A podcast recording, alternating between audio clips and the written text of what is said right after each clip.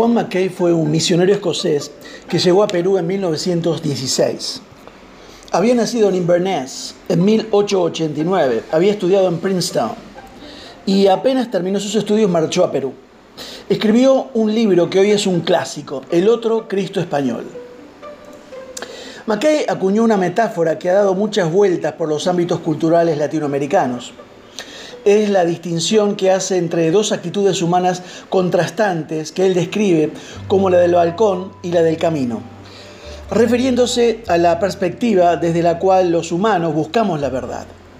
El balcón, dice él, esa pequeña plataforma de madera o piedra que sobresale de la fachada en las ventanas altas de las casas españolas e hispanoamericanas, es el lugar desde el cual, desde una distancia segura, se contempla la realidad. Es el símbolo del espectador perfecto.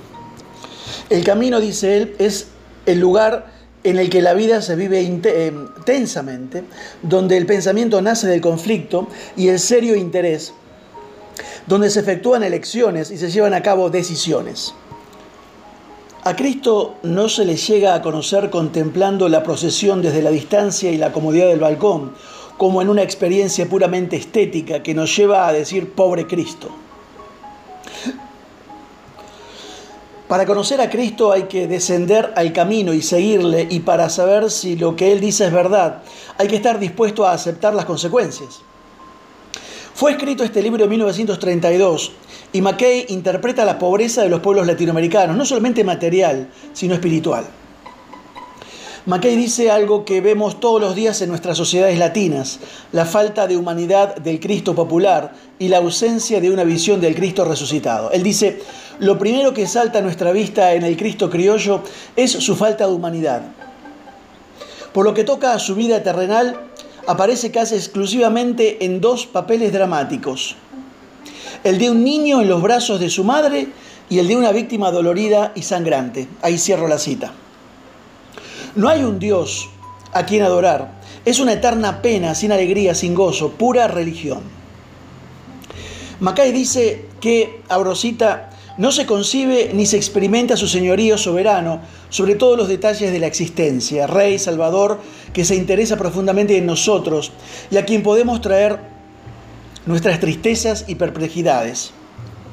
Sigue diciendo, ha sucedido algo sumamente extraordinario.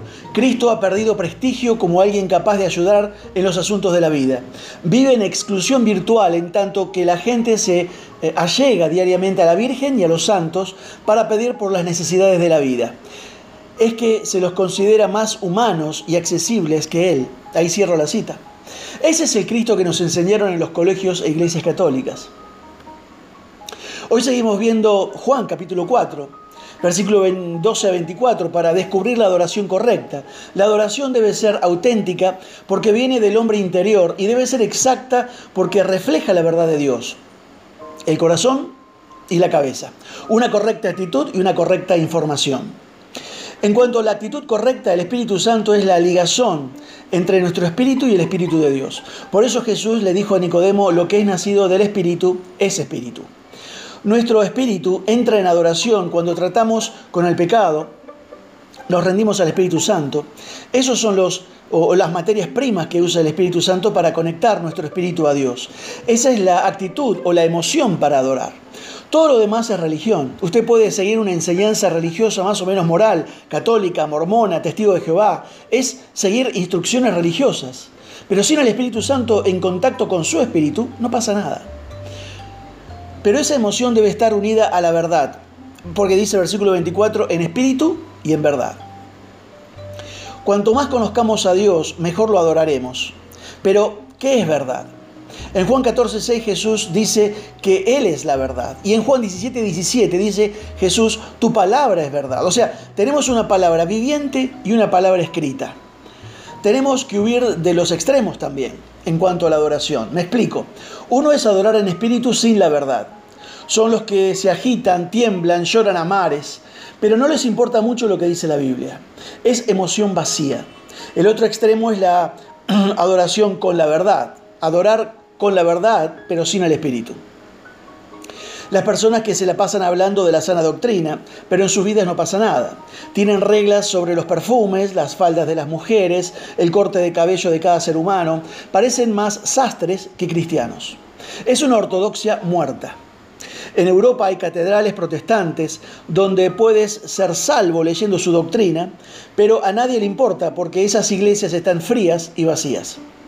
Entonces, no es adorar por obligación, por deber, sino que debe ser un deleitoso deber hacerlo.